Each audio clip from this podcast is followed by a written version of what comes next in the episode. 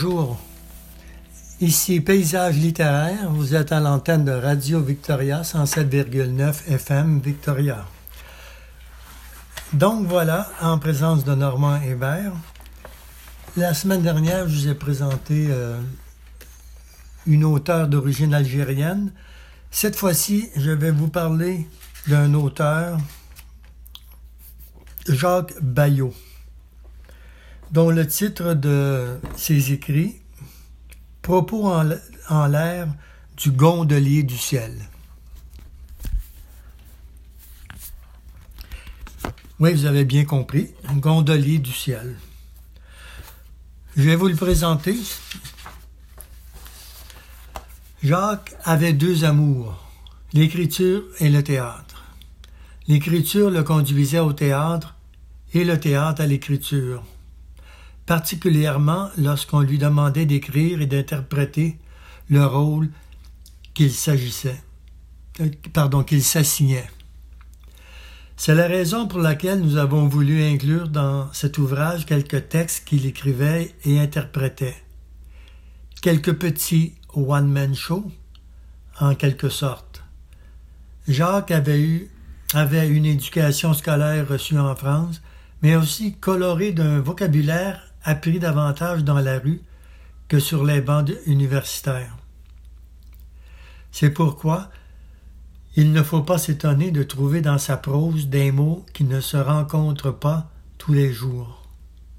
À titre d'exemple, le mot turbin pour le mot travail. La guigne pour le manque de chance ou encore l'expression être dans la dèche être sans le sou. Il aimait les mots, même si parfois on ne les trouve plus dans les dictionnaires. Cela ne gâtait en rien son art de communiquer très chaleureusement. Jeanne Bayot. Oui, euh, Jacques Bayot est décédé. Je vais vous le présenter euh, avec ceci. Texte suivant. Remerciement. Lorsque nous avons songé, les enfants et moi, donc la conjointe de Jacques Bayou, toujours vivante, qui habite Vancouver, Lorsque nous avons songé, les enfants et moi, à publier les chroniques que Jacques faisait paraître dans le Soleil de Colombie de 1968 à 1971, Soleil de Colombie, évidemment, c'est le journal francophone basé à Vancouver. Oui, Vancouver. Nous étions un peu indécis. Ce sont ceux qui ont connu Jacques, ses amis, qui nous ont encouragés à le faire.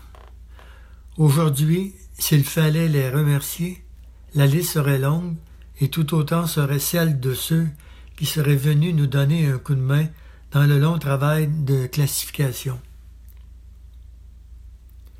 Mais en ces temps difficiles où la COVID-19 nous complique la vie, cela ne fut pas possible.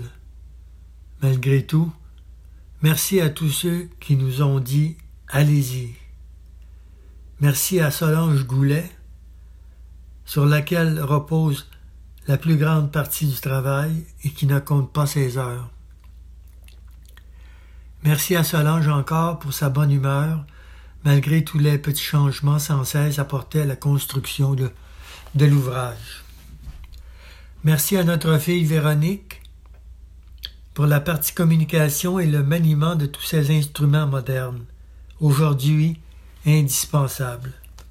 Ordinateur, imprimante, téléphone intelligent et autres nouveautés devant lesquelles sa mère ne comprend pas grand-chose. Merci aussi à Jean-Jacques, notre fils, et sa famille, qui se sont sentis prisonniers dans l'île quand ils auraient voulu nous, nous aider. Il parle de l'île de Vancouver. Enfin, merci à Maurice Guibard pour ses encouragements amicaux. Et un autre merci à Louise Dawson pour l'aide apportée dans la correction des textes. Alors j'avais à vous choisir des textes dans son cahier, parce que le format c'est un peu comme un cahier. Il y en a plusieurs. Je pense qu'il y en a, je vais vous dire, au total. Je ne les ai pas comptés, mais il y en a une bonne quantité. À la table des matières, on peut voir, on peut lire propos en l'air. Et ensuite, les écrits. C'est de cette manière qu'est euh, construite la publication.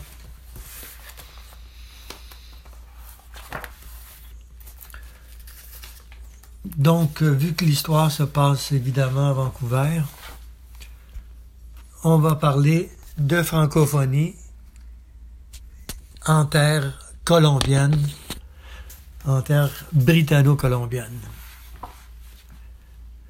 Le, le, texte que je vais vous lire a été publié dans Le Soleil de Vancouver,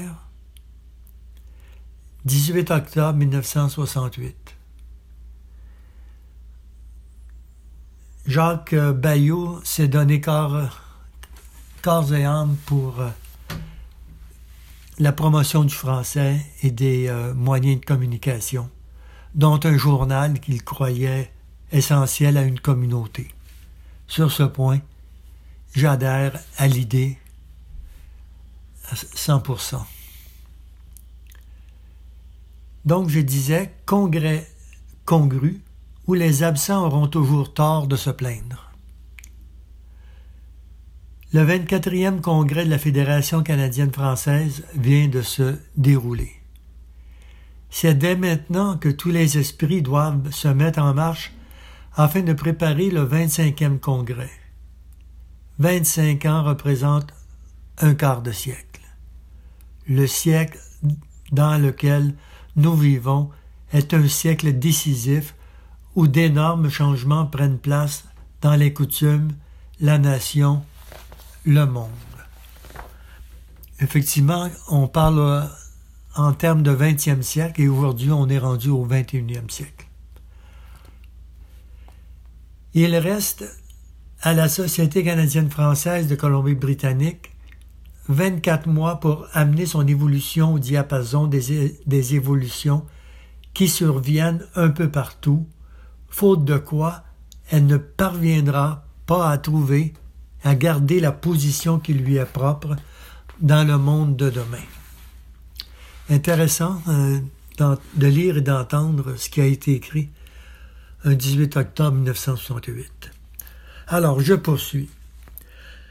Il est à souhaiter que chaque, chaque individu faisant partie de cette société canadienne-française soit conscient de ses devoirs et de ses responsabilités envers les générations futures, également conscient de ses désirs personnels et des efforts nécessaires pour en faire des réalités.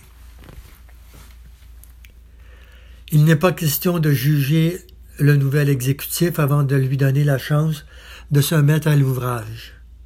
Ceux qui étaient présents et qui l'ont élu, en majorité, n'en ont pas le droit.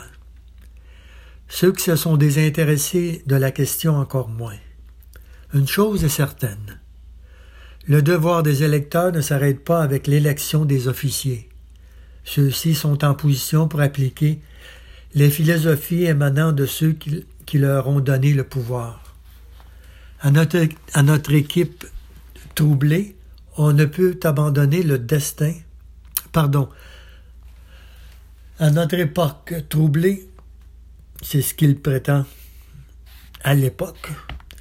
À notre époque troublée, je disais, on ne peut, on ne peut abandonner le destin d'une communauté aux seules bonnes volontés d'une poignée d'élus par une poignée d'électeurs. Intéressant. De nombreux ateliers doivent se réunir, doivent se réunir, de nombreux ateliers doivent se réunir durant l'année à venir et des comités actifs doivent être en mesure d'accélérer les décisions en cours tout en tenant informé. C'est un gros cahier, il est compliqué à tourner dans l'espace où je suis. Tenant informé l'ensemble de la communauté. afin que celle-ci ne tombe pas en léthargie jusqu'au prochain congrès. C'est vrai que une année de pandémie au 21e siècle, en 2021, quand on lit euh, un texte pareil qui a été écrit en 69, on peut peser euh, deux époques et deux siècles. Tout le monde d'ailleurs ne semble pas être à ce stade, même à Maillardville, où sur les 8000 Français canadiens, de la population les plus jeunes, semblent être les plus vieux pendant que les adultes sommeillent pour la plupart du temps et que les jeunes brillent par leur absence, sauf quelques exceptions. Oh ben là, c'est ce qu'on écrivait en 1968. Qu'en est-il en 2021 J'y réponds pas.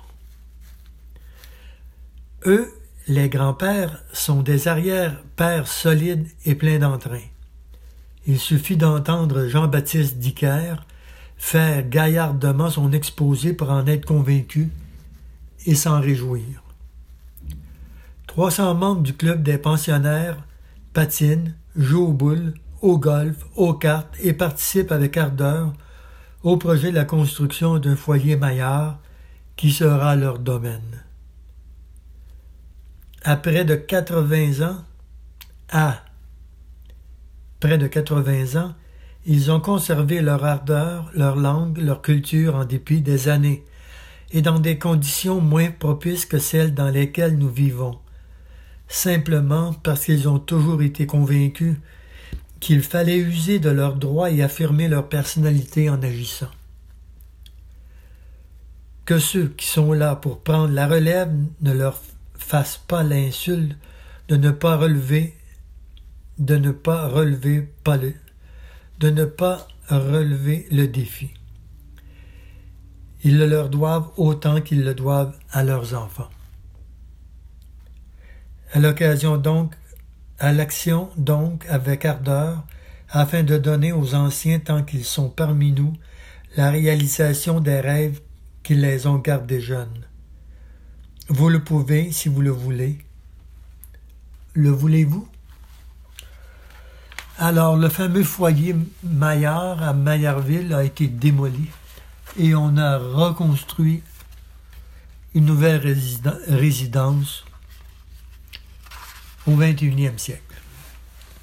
D'ailleurs, j'ai une photo du foyer Maillard que j'avais prise euh, il y a des années. Un souvenir. Donc, c'était le premier segment. On s'arrête ici. Légère pause et au retour dans quelques instants. Cesser de fumer, c'est une chose faisable. Cesser de fumer, c'est une chose. Chose. Cesser de fumer, c'est une chose faisable. Cesser de fumer, c'est une chose faisable. J'ai fait une tache d'huile sur ma chemise.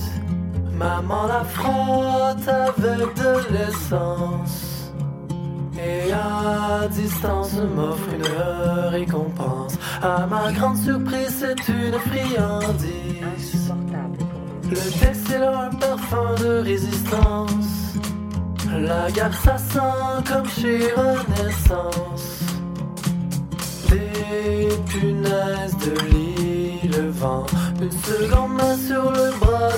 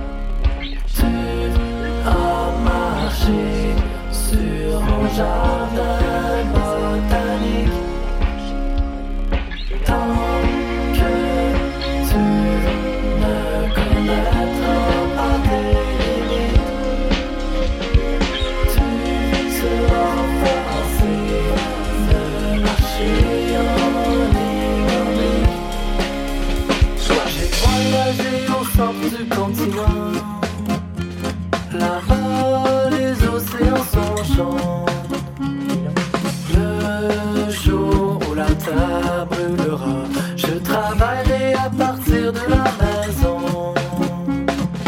Sur mon vélo de location, je suis cancé.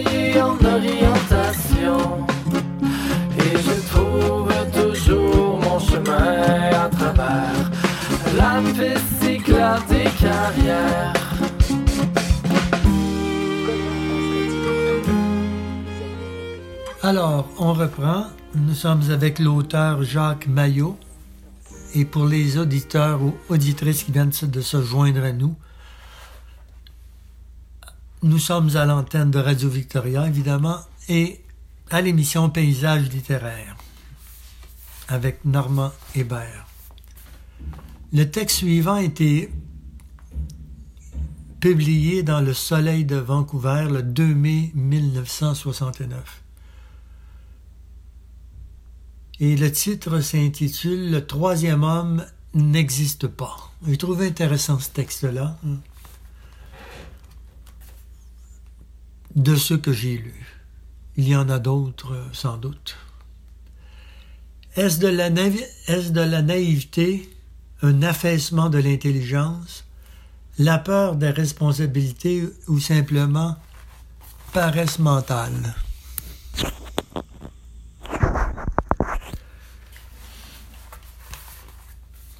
Depuis toujours, et hélas, de plus en plus, on entend un peu partout parler de cet étrange troisième âge, troisième personne, pardon. Quel lapsus. Je vais avoir euh, l'AGA des, seniors de la Colombie-Britannique aura lieu ce week-end-ci, le 29 mai 2021. Une digression de ma part. Alors, j'étais depuis toujours, et hélas, de plus en plus on entend un peu partout parler de cette étrange troisième personne, auteur de tous nos maux. Il doit sans nul doute s'agir de l'être que nos ancêtres appelaient le diable. De nos jours, ce personnage singulier se révèle au pluriel. Ils ont encore ils sont, ils devraient, ils sont tous les mêmes. Cette dernière expression est d'autant plus cocasse du fait qu'on ne les voit jamais, ou plutôt qu'on se refuse à les reconnaître pour la bonne raison que, dans notre soi-disant société démocratique, ces êtres mystérieux ne sont d'autres que nous-mêmes. Que nous-mêmes. Bien sûr, ils sont tous les mêmes. Ils, ont, en général, une tête, deux bras, deux jambes, existent en deux modèles, masculin et féminin, et je rajoute un troisième modèle, considérant qu'on est passé un siècle au 21e, et en différentes couleurs. Ça, effectivement, les couleurs elles sont différentes sur Terre. Couleur de peau, surtout. Bien sûr, ils sont tous les mêmes. Ils ont en général une tête, je me répète là, mais une tête, deux bras, deux jambes, existent en deux modèles ou même trois, masculin et féminin, et en différentes couleurs. Ils expriment toutes des idées géniales, lesquelles, appliquées aux voisins, ferait merveille, mais que par un curieux phénomène, ils n'emploient que très rarement pour eux-mêmes. En ces temps moins civilisés, le démon aux pieds fourchus faisait les frais de leur haine craintive. Ils écartelaient, brûlaient, torturaient, torturaient hmm, leurs semblables afin de les purifier. De nos jours, il parle avec horreur de ces époques barbares où l'on sacrifiait des innocents sous prétexte de vouloir détruire le malin. J'ai justement écrit ce mot-là aujourd'hui, le malin. Malin. Je parlais du crachin qui, fait, qu'il tombe en météo. Alors, Dieu soit loué ils ne chargent plus leur conscience de tels méfaits. L'esprit s'est élargi et la conscience avec. Certes, on continue à brûler et à torturer à travers le monde, mais ce n'est pas plus, ce n'est pas plus avec l'excuse de motifs puérils et ridicules. c'est au nom de la liberté, de la civilisation, de l'amour du prochain et de l'argent. De temps à autre, il retourne aux méthodes du temps jadis, accusant un diable bien défini d'être le seul responsable des erreurs dans lesquelles ils entraînent le peuple, lequel est systématiquement anéanti pour avoir manqué de bon sens en choisissant son chef, ou en le rejetant selon le cas et selon les intérêts du camp adverse. Cependant, dans la majorité des cas, les masses optent pour établir un monstre anonyme qui, une fois en route, les entraîne vers une destinée incertaine, finissant toujours au tragique. Chaque individu se considère un ange de pureté, victime de ses semblables, il assiste au drame avec une conscience en paix, versant par-ci et par-là, une larme froide en hochant la tête et répétant à l'infini le même refrain monotone. Il devrait faire quelque chose. Il devrait faire quelque chose. Est-ce ignorance, aveuglément, lâcheté? Ou seulement la peur qu'a l'homme de découvrir qu'il n'existe que dans son imagination et que le diable, c'est lui-même. C'est vous, c'est moi, c'est toi, c'est nous. Non, le troisième homme n'existe pas. La solution de nos problèmes réside dans la deuxième personne du pluriel, deuxième personne du pluriel du verbe aimer. Voilà, c'était une chronique qui était parue dans le Soleil de Colombie le soleil de Vancouver en 1969 par l'auteur Jacques Bayot. Et là, en, dernière chronique, on voyage dans le temps. On se rapporte à une période bien particulière pour laquelle je me suis toujours intéressé depuis longtemps une période de l'Allemagne des années 30. Excusez pour le bruit si vous en entendez un peu.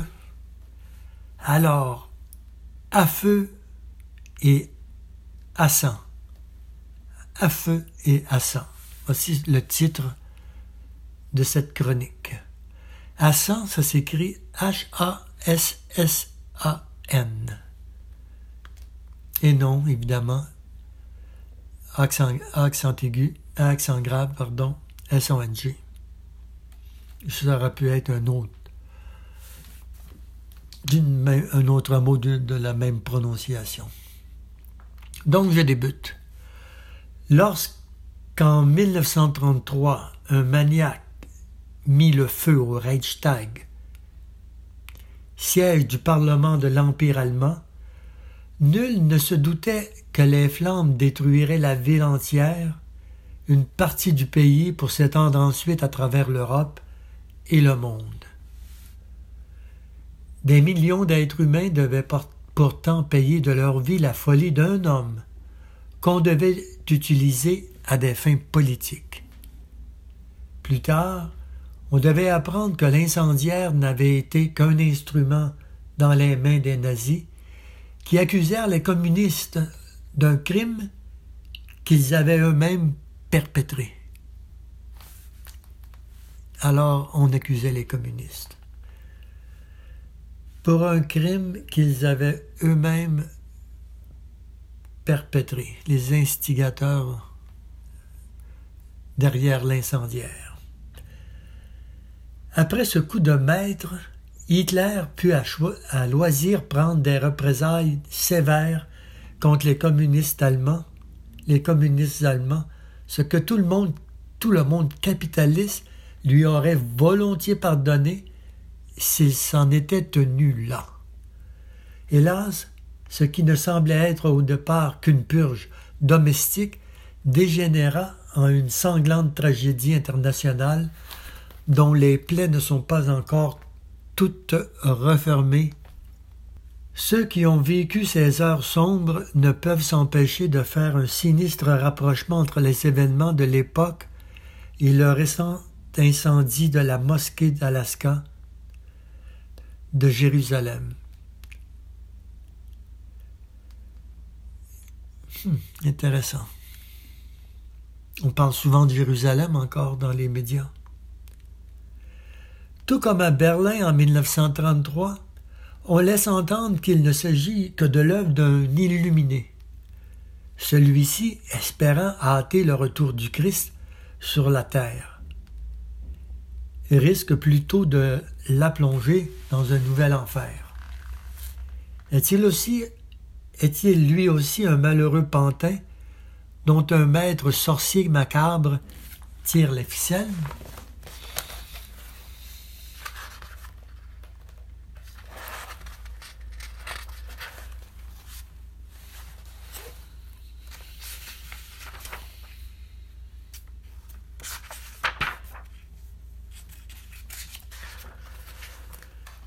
Si tel est, est le cas, la situation cette fois est encore plus explosive. Il ne s'agit plus d'un petit peintre en bâtiment avide de puissance, mais bien d'une conspiration internationale qui a pour but de faire éclater un conflit en provoquant le monde islamique sur le plan religieux. Il est à craindre, quel que soit le responsable véritable de ce plan machiavélique, que son auteur ait déjà réussi au-delà de ses, de ses espérances. Les Arabes semblent déjà prêts à oublier leur chicane ancestrale pour déterrer ensemble la, la hache des guerres religieuses.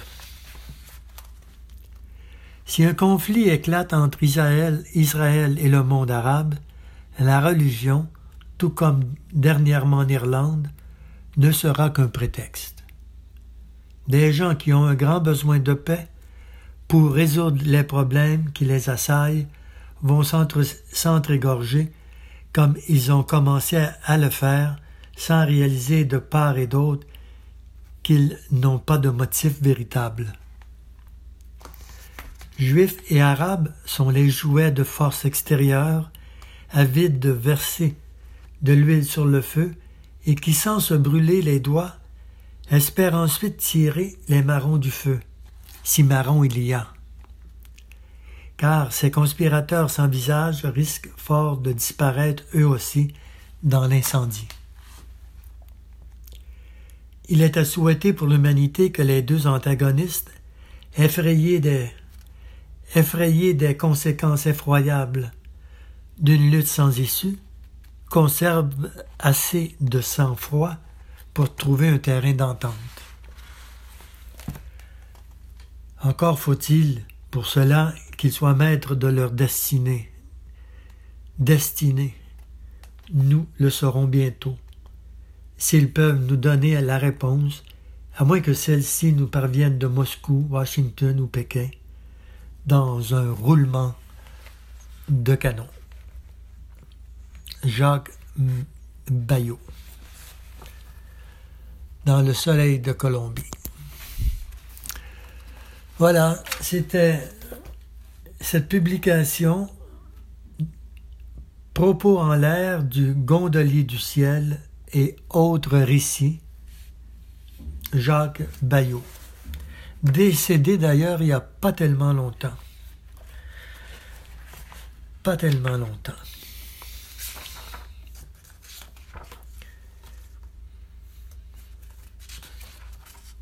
Vous étiez à l'antenne de Paysage, à, l'émission Paysage littéraire, Radio Victoria 107,9 FM. Normand Hébert vous dit à bientôt.